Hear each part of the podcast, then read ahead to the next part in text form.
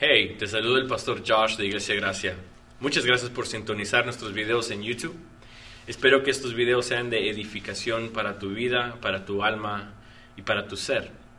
Y o si estos videos son de edificación a ti y deseas ser parte de esta iglesia donde quiera que tú estés, te puedes unir con nosotros primero más que nada en oración. Únete en oración, ora por nosotros que el Señor siga usando este ministerio para edificar tu vida y la vida de los demás. Y segundo, también puedes ayudarnos cooperando, dando ofrendas o lo que tú sientas en el corazón. Y esto lo puedes hacer eh, escaneando el código que está en tu pantalla ahorita. Y, este, y ya, espero que sea este mensaje que vas a punto de ver, que sea de bendición para tu vida, para tu alma. Y o si sí también, por favor, ayúdanos y compártelo a los demás. All Vamos a iniciar pues, porque si no podemos charlar todo el tiempo y tener cultura todo el rato. Bueno, sean bienvenidos todos.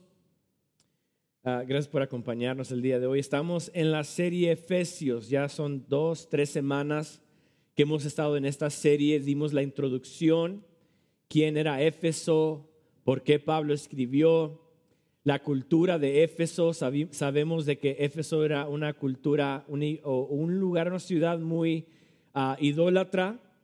Sabemos de que era muy rica en lo que es el comercio, ¿verdad? Hemos aprendido eso, hemos aprendido de que el primer capítulo de, de Éfeso, Pablo le escribe a la iglesia dando una alabanza a Dios y una, una expresión de gratitud a Jehová por las bendiciones que Dios ha derramado a su iglesia right? Vimos de que somos adoptados, somos hijos, somos redimidos, somos perdonados. Hemos visto que Dios ha derramado una barbaridad de bendiciones a su iglesia.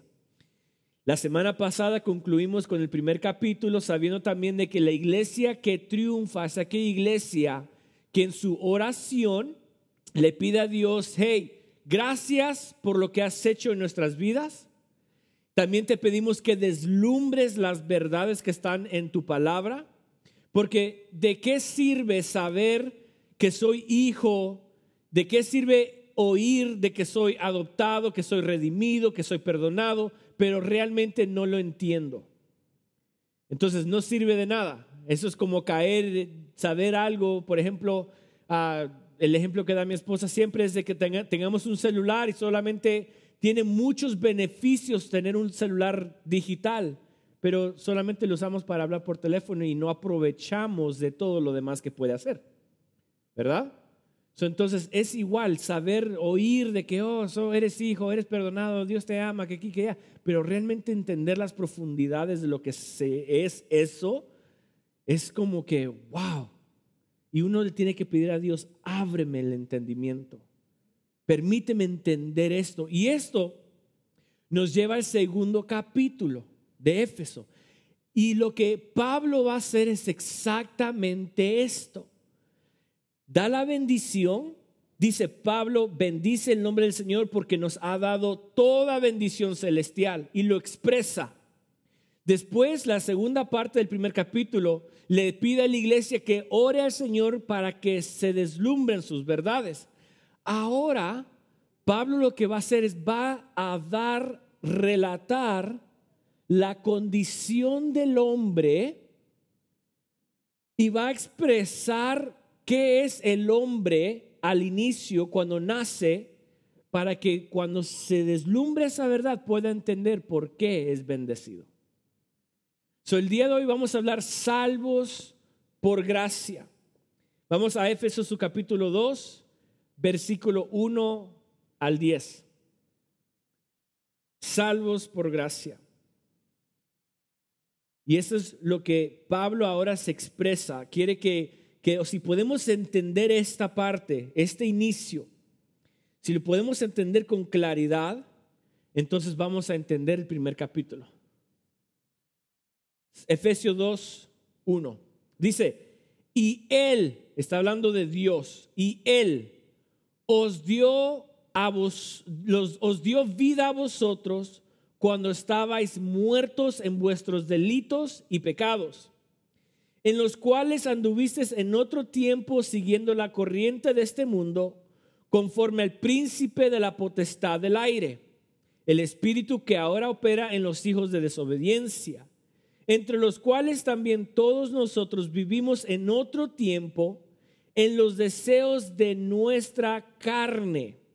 Ojo, vivíamos en los deseos de nuestra carne, haciendo la voluntad de qué? De la carne y de los pensamientos. Y éramos por naturaleza hijos de ira, lo mismo que los demás. Pero Dios, que es rico en misericordia por su gran amor con que nos amó, aun estando nosotros muertos en pecados, nos dio vida juntamente con Cristo. Por gracia sois salvos. Y juntamente con Él nos resucitó y asimismo nos hizo sentar en lugares celestiales con Cristo Jesús, para mostrar en los siglos venideros la abundante riqueza de su gracia en su bondad para que nosotros, para con nosotros en Cristo Jesús porque por gracia sois salvos por medio de la fe. Y esto no de vosotros, pues es don de Dios, no por obras para que nadie se gloríe. Porque, porque somos hechura suya, creados en Cristo Jesús para buenas obras, las cuales Dios preparó de antemano para que anduviésemos en ellas. Bien, Pablo, Pablo comienza a expresarse de una manera tan oscura, pero tan realística. Pablo desea, dice, yo deseo que Dios abra el entendimiento de, de, para que ustedes puedan entender las abundancias, riquezas que Dios ha derramado, lo que estudiamos ayer, digo, la semana pasada. Y ahora lo va a hacer de una manera que va a expresar la condición del hombre. Ahora, ¿cuál es la condición del hombre natural? Lo primero que el hombre es, está muerto. Está influenciado por el mundo. Es desobediente y es hijo de ira.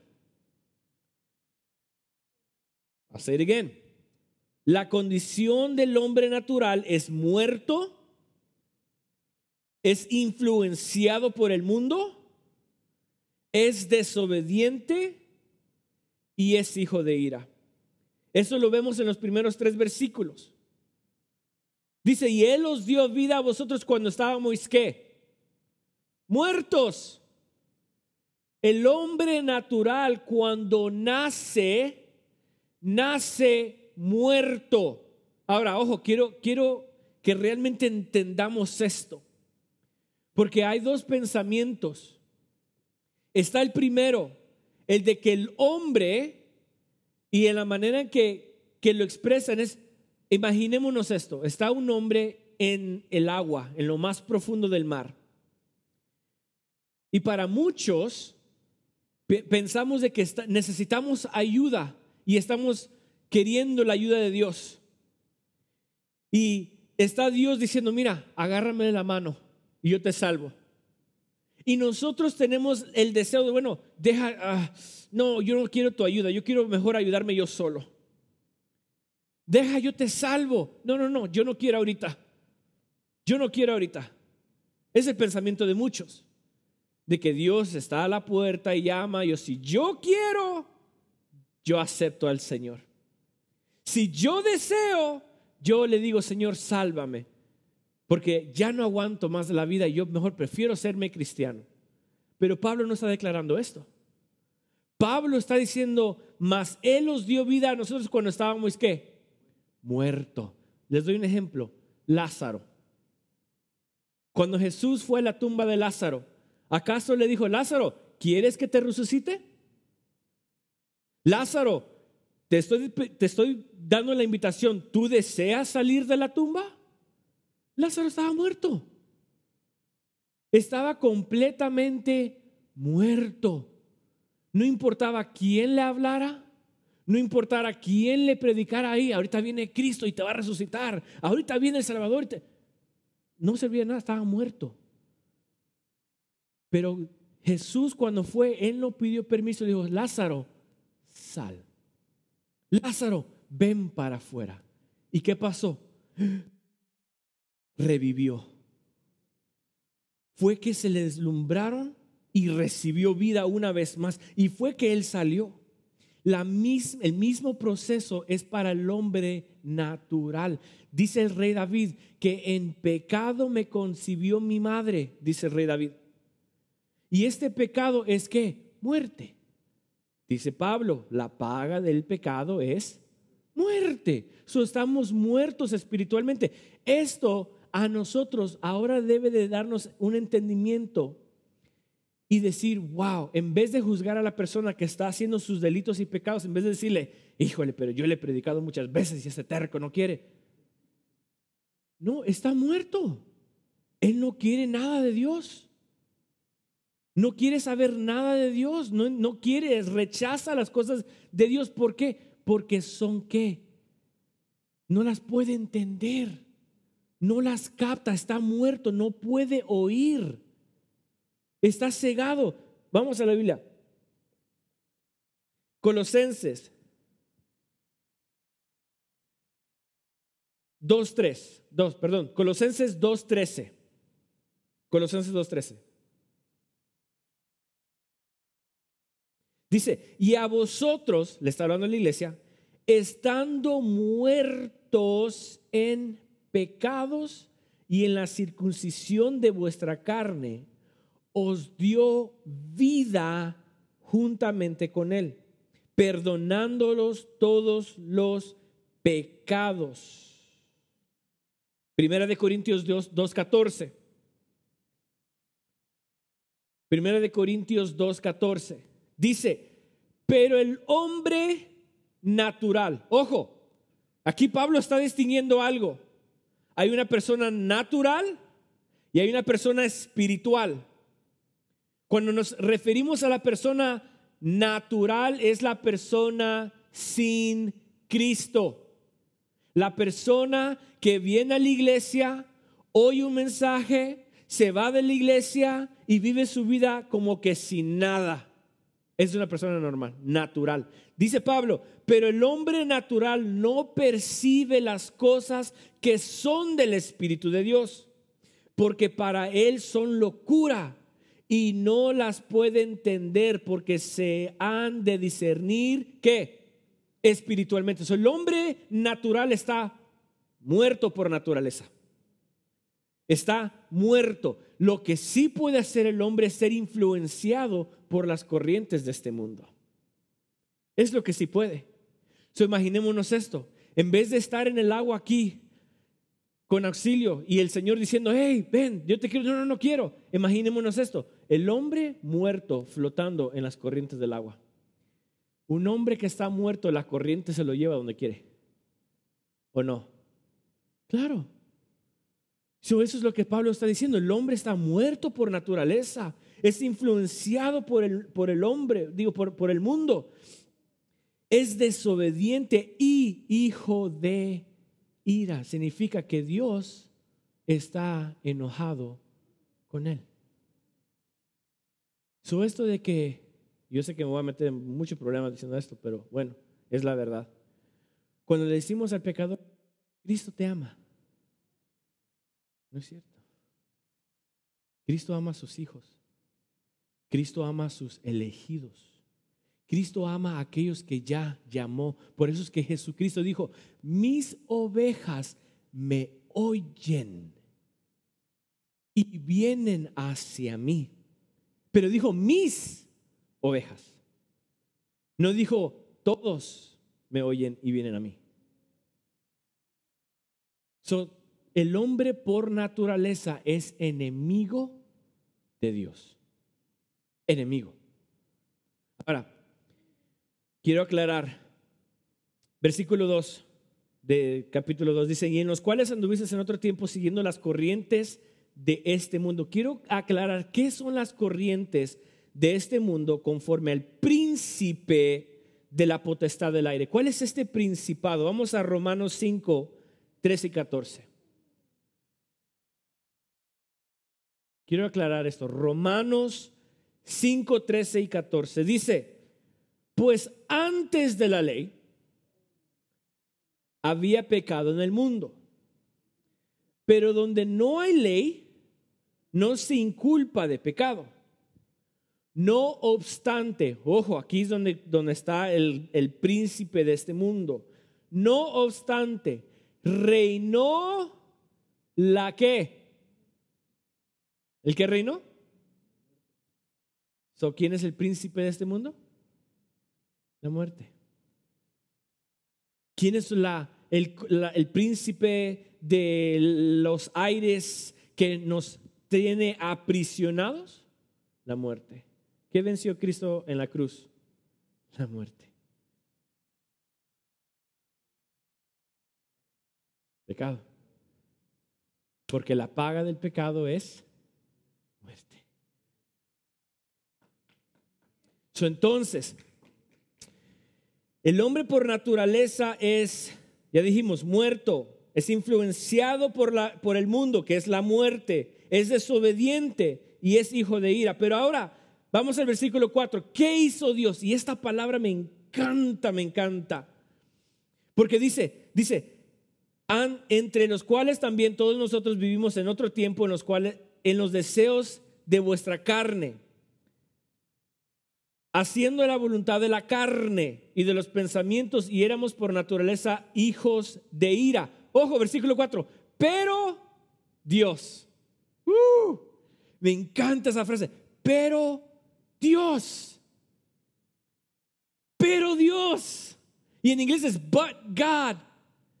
Pero Dios que es rico en misericordia. Entonces, ¿qué hizo Dios a esta gente de naturaleza pecaminosa? ¿Qué hizo? Nos mostró amor y misericordia. Amor y misericordia. Dice, pero Dios. Una vez más vemos el inicio de quién? De Dios. No el hombre dice, oh, pero el hombre decidió seguir a Dios. No dice, ah, pero el hombre agarró la fuerza para aceptar. No, dice, pero Dios. Implica que Dios hizo la iniciativa. Pero Dios que es rico en amor y misericordia. O sea, que es rico en misericordia por su gran amor con nosotros, con quien nos amó. Que aún estando nosotros muertos en pecado, ¿qué hizo? Nos dio vida. So, ¿Qué hizo Dios? Nos mostró amor y misericordia y nos dio vida. Juntamente con Cristo, por gracia sois salvos y juntamente con Él nos resucitó y asimismo nos hizo sentar en lugares celestiales con Cristo Jesús. Dios nos mostró amor y misericordia, nos dio vida y nos dio un lugar juntamente con Cristo. Y no hay, ojo, no hay palabra más mejor en las escrituras que pero Dios. Pero Dios. O sea, no, no nos salvó a nosotros. Lo que está diciendo Pablo es de que Dios no nos salvó a nosotros por quien nosotros éramos, sino que Dios nos salvó a nosotros por quien Él es. Porque Él es rico en amor y misericordia.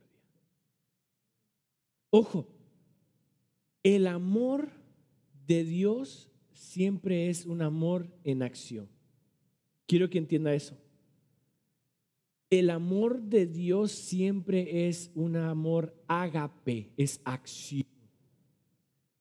Dice Juan 3:16, por cuanto Dios amó al mundo, dio, ¿qué hizo?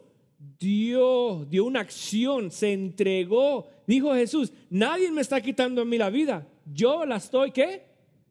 dando. Es un amor en acción. Lo mismo aquí. Pero Dios la iniciativa. Fue Dios que tuvo amor y misericordia, que nos amó, que nos dio vida. Y no solamente nos dio vida, sino que nos dio un lugar juntamente con Cristo. Dios nos hubiese podido dejar muertos. Él no necesita de nosotros. Es lo que le estaba diciendo a los músicos ayer. Somos indispensables. Dios no necesita de nosotros.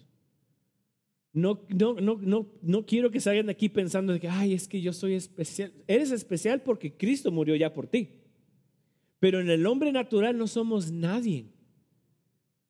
Yo no agrego nada a Dios ni le quito. Dios sigue siendo Dios. Yes, with or without him. Pero el afecto de Dios, su amor y su misericordia, decidió darnos amor. Decidió darnos misericordia. Decidió darnos vida decidió sentarnos juntamente con Cristo, Él hubiese dicho, you know what, dejo a todos así muertos. Y Él sigue siendo Dios. Y cada quien, mira, al infierno. Vámonos. Pero Él dijo, no, no, no, a este sí quiero. A este gordito, greñudo, feo, con lentes, a ese quiero. ¿A qué flacucho? que son las patas, pero a ese quiero. Dios es rico en amor y misericordia. Eso es lo que Él hizo. Ahora, aquí está lo hermoso. ¿Para qué nos dio vida? ¿Para qué? Dios nos dio vida, nos perdonó, pero ¿con qué propósito? ¿Para qué nos dio vida? Y eso lo vemos en el versículo 7. Para mostrar en los siglos venideros las abundantes riquezas de su gracia en su bondad para con nosotros en Cristo Jesús. entonces, Dios nos dio vida con qué fin? Para mostrar su bondad. Dios muestra su bondad, o sea que Él es una persona buena al darnos vida. En otras palabras, cuando la gente nos ve a nosotros vivir de la manera adecuada, salva, y somos llamados hijos de Dios, cuando la gente nos ve, ¿qué pasa? La gente va a decir, wow, Dios es bueno. No, esto sucede cuando hay un alcohólico que toma todos los días, noche y día, y de repente Dios lo alcanza, deja el alcoholismo, cambia su vida, y uno dice, wow, sí que realmente Dios es bueno. Mira cómo lo salvó. ¿Y qué hizo Dios ahí? Mostró su bondad. Mostró su bondad. entonces, si estábamos muertos en nuestros delitos y pecados, y eso es lo que Pablo está diciendo, Pablo está diciendo a la iglesia, ustedes eh, nosotros más bien, estábamos muertos en nuestros delitos y pecados, influenciados por el mundo, estábamos enemigos de Dios, pero Dios que es rico en amor y misericordia, nos salvó, nos dio vida y nos sentó juntamente con Cristo. ¿Con qué fin? Para que ustedes pudieran ver que Él es bueno. Ese es el fin por la cual Dios nos dio vida. Ahora, ¿cómo lo hizo? ¿Cómo lo hizo? Versículo 8. Porque por gracia sois salvos por medio de la fe. Y esto no de vosotros, pues es don de Dios. No por obras para que nadie se gloríe, porque somos hechura suya, creados en Cristo Jesús para buenas obras, las cuales Dios preparó de antemano para que anduviésemos en ellas. ¿Cómo lo hizo? Uno, dándonos fe. Dándonos fe. La fe, ojo, no viene de nosotros. La fe no proviene de nosotros. Una vez más, les relato, les digo la ilustración, el hombre natural está muerto en el agua, flotando, llevándoselas por las corrientes. ¿Tiene fe? No, está muerto. No tiene vida, está muerto. Entonces, ¿cómo lo hizo Dios? ¿Cómo quiso mostrar su bondad? ¿Cómo nos dio vida? Diciendo, espérame, déjate doy vida. Y esta vida que te estoy dando, te voy a dar fe. La fe la recibo y digo, oh, verdaderamente Cristo murió por mí y yo lo quiero aceptar. So me abrió los ojos dándome vida y me dio fe creyendo que Él me ha resucitado. Las bienaventuranzas. Bienaventurado, ¿quién? El pobre en espíritu, porque Él sabe que Él no puede hacer nada, Él no se puede salvar. Reconoce que solamente Cristo lo puede salvar. Y este es que Dios nos da fe a nosotros. So, el versículo 8, Dios nos da fe para poder creer en Él. Ahora, la salvación, después que nos dio fe, nos salva. Versículo 8, ¿verdad? La salvación no es una recompensa, ojo, por las buenas obras que hemos hecho o vamos a hacer, sino es un regalo de Dios a la persona que está consciente que no puede salvarse ellos mismos. ¿Sí entendieron? Dios no nos salvó a nosotros porque nosotros somos buenas personas o porque hemos hecho algo bueno o porque vamos a hacer algo bueno. Dios decidió salvarnos a nosotros porque sabe de que al Él darnos vida, nosotros vamos a entender que no nos podemos salvar nosotros mismos. Somos pobres en espíritu. Y esas son las personas que Dios salva, aquellos que creen que no pueden hacerlo. Y el versículo 10 dice, 9, perdón, dice, no por obras para que nadie se gloríe. La salvación no es por obras. No es yo voy a hacer para que Dios me salve. Me voy a arrepentir de mis pecados para que Dios me salve. Voy a orar para que Dios me salve. No, no, no, no. Si una persona verdaderamente es salva, todas las, todas las demás buenas obras las va a hacer. ¿Saben por qué? Vamos al versículo 10. Veamos el versículo 10 porque somos hechura suya, creados en Cristo Jesús para buenas obras.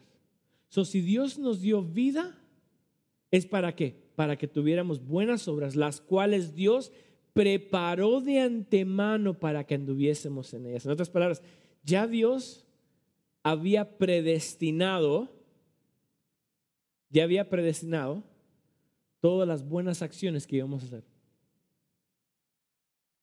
Ya Dios, antes que formara el mundo y pensó en nosotros, dijo, ¿sabes qué? Yo voy a salvar a este panzoncito feo y le voy a hacer ya su camino para que él haga sus buenas obras. Entonces, la, la esto, esto es la hermosura de la predestinación es el resultado de ser salvo.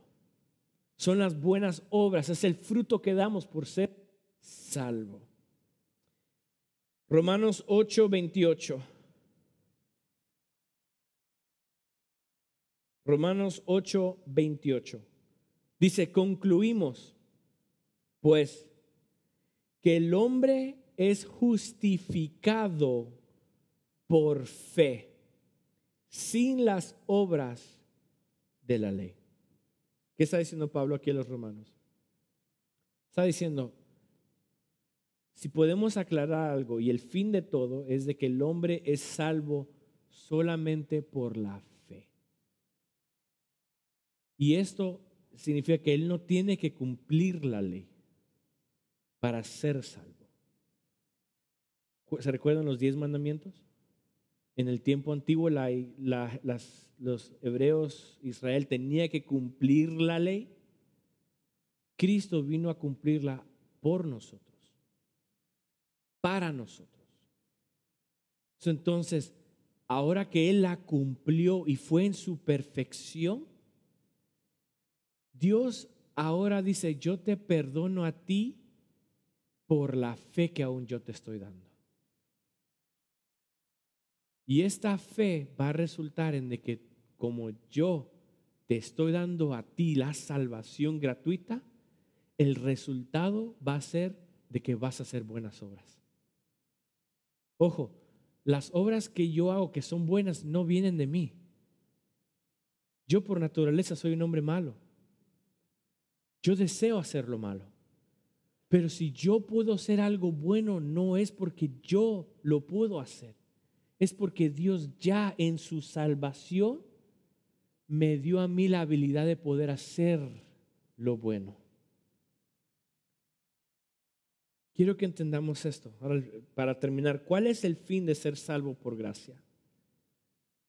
¿Cuál es el fin de ser salvo por gracia? Y la respuesta es para alabanza de su gloria. Para alabanza de su gloria. El fin de ser predestinado es para revelar la gloria de Dios. La obra salvífica es de Dios y solamente de Él para su gloria. Efesios 1, 11, 12 dice así, en Él mismo tuvimos herencia, habiendo sido predestinados conforme al propósito del que hace todas las cosas según el designio de su voluntad, a fin que seamos para alabanza de su gloria. Nosotros los que primeramente esperábamos en Cristo. ¿Cuál es el fin de ser salvos? ¿Por qué Dios, sola, Dios quiso mostrar su bondad en la obra salvífica? Pero sobre todo es para alabanza de su gloria. ¿Saben por qué? Porque si yo soy salvos por medio de obras, ¿quién se lleva la gloria? El hombre. Y lamentablemente vivimos en tiempos donde la religión nos dice que tenemos que vestir de esta manera, hablar de esta manera, hacer estas acciones para reflejar que somos hijos de Dios o para ganarnos la salvación. Hay una religión también que dice, hey, si tú hiciste algo malo, tienes que hacer ahora algo bueno para subrayar lo malo que hiciste. Entonces hay muchas religiones donde tenemos que nosotros hacer obras para recibir algo. Y Dios está diciendo, no, no, no, no. Yo no voy a aceptar ni una obra que salga de ti. Yo no voy a aceptar en que tú dijiste, tú no, pues yo soy salvo porque yo decidí escoger a Cristo. No, no, no. Ahí quien se está llevando la gloria eres tú. Yo soy salvo no porque yo quería, pero porque Él es rico en amor y misericordia. So, el fin de ser salvos por gracia es para alabanza de su gloria. Y lo segundo es para darle humillación a la iglesia. Humildad a la iglesia. Eso debe de humillarnos a nosotros. Decir, wow, Dios me salvó sin yo merecerlo. Y si, yo no hay, si no hay nada que yo pueda hacer para ser salvo, entonces déjame humillo debe de humillarnos, ser una iglesia humilde, de que no hay nada bueno en nosotros. No hay absolutamente nada. Dijo Isaías, mis obras son como trapos de inmundicia. Todo lo que yo puedo hacer, si yo digo, bueno, hoy, hoy voy a evangelizar, hoy voy a orar, hoy voy a ayunar para agarrar agrado, mientras si yo oro más, el Señor más me va a bendecir. Si, si yo me presento como cristiano más, Dios me va a. No, Dios no te va a bendecir más. Dios ya no te va a dar más. Mientras tú más hagas, más el Señor va a hacer. No. Ya Dios dijo, mira, estas son todas las bendiciones que yo he derramado. Y eso es lo que dijo Pablo en el principio. Bendigo al Dios porque nos ha bendecido con toda bendición que celestial. O sea, que ya todas sus bendiciones ya las derramó. Ya no las dio. ¿Qué estoy haciendo yo ahora diciendo voy a orar más para recibir más unción? No, ya tengo la unción. Voy a orar más o voy a ayunar más para que el Señor más se mueva. El Señor ya se está moviendo, ya se movió en nosotros. Ya nos dio vida. Ahora lo que tenemos que hacer es vivir para alabanza de su gloria, para que cuando la gente nos vea, la gente oiga de nosotros, diga, wow, glorifico a Dios que el Señor ha hecho un cambio en esta persona. Y humillarnos, decir, Señor, yo no merezco esto. Yo no merezco esto. Romanos 3:27 dice, ¿dónde pues está la jactancia? Dice Pablo queda excluida. Porque por cuál la ley, por la de las obras, no, sino por la ley de la fe. ¿A dónde está la jactancia entonces? Si somos salvos por medio de la fe, que no es nuestra, es de Dios. Entonces, ¿quién tiene derecho de jactarse? ¿Quién? Nadie. Aquí el único que merece jactarse es quién? Dios mismo. Pablo está diciendo, ¿a dónde está la jactancia? Si somos salvos por las obras, jáctate. Si eres salvo por medio de algo que tú hiciste, tienes derecho. Pero si es por las obras de la fe, ¿a dónde está la jactancia? La fe no es tuya, es de Dios. Y solamente Dios merece la gloria. Entonces, ¿qué es lo que Pablo le está enseñando a la iglesia aquí? Si ustedes le piden a Dios que les deslumbre esta verdad, que ustedes son pecadores a lo macho, que son pecadores de lo más vil, pero Dios que es rico y misericordioso ya les dio toda bendición celestial. Si esto realmente Pablo lo que está diciendo, si ustedes le piden al Señor que el Señor les deslumbre esta verdad, entonces de, sabiendo esta verdad que somos pecadores, nos va a dar alabanza como en el capítulo 1 diciendo, bendigo el nombre del Señor Jesucristo. Porque sin yo merecerlo, tú decidiste salvarme. Y eso es lo que Pablo le está enseñando a la iglesia. Diciendo, iglesia, no se jacten. Iglesia, ustedes no son algo especial. Y por eso es que Dios lo miró, wow, wow, qué especial, qué buenas obras va a hacer, déjalo salvo. No, todos estábamos muertos. Y Dios decidió salvarnos por su afecto en amor y misericordia. Y nos dio el camino para poder ser salvos por medio de la fe. Su gracia es un regalo, eso no se merece. el día de hoy, quiero que realmente analicemos esto, pensemos esto. ¿Cómo es que yo me puedo humillar delante de Dios? ¿Cómo puedo cambiar mi acción hacia los demás? ¿Qué tal si eh, allá afuera nos topamos con una persona que realmente nos ha hecho mal a nosotros, nos ha lastimado?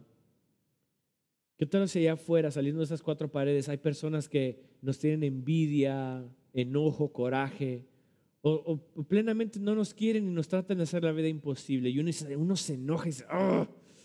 Dios mío, este hombre o esta mujer! ¿Por qué no nos vemos con ojos de misericordia mejor? Diciendo, un día yo estaba así. En otro día, en otra vida, yo era así. Esa persona está muerta. ¿Qué, espero yo de una persona muerta? Nada bueno. Nada bueno. hay que humillarnos como iglesia y decir, mira, déjame humillo delante de Dios y decirle, Señor, wow, entiendo que soy un vil pecador. Entiendo de que me has salvado por gracia. Y lo segundo, nos humillamos delante de la gente, perdonándolos, perdonando sus ofensas, sabiendo que están muertos espiritualmente. Y cuando nosotros queremos predicarles y dicen, no, no, yo no quiero, está bien, yo entiendo, estás muerto. Y lo que nosotros creemos es locura para ellos. en vez de tomarla a pecho, mejor hay que mostrar misericordia. hacia los demás. Incline su rostro, Padre. Te doy gracias porque en tu infinito amor y misericordia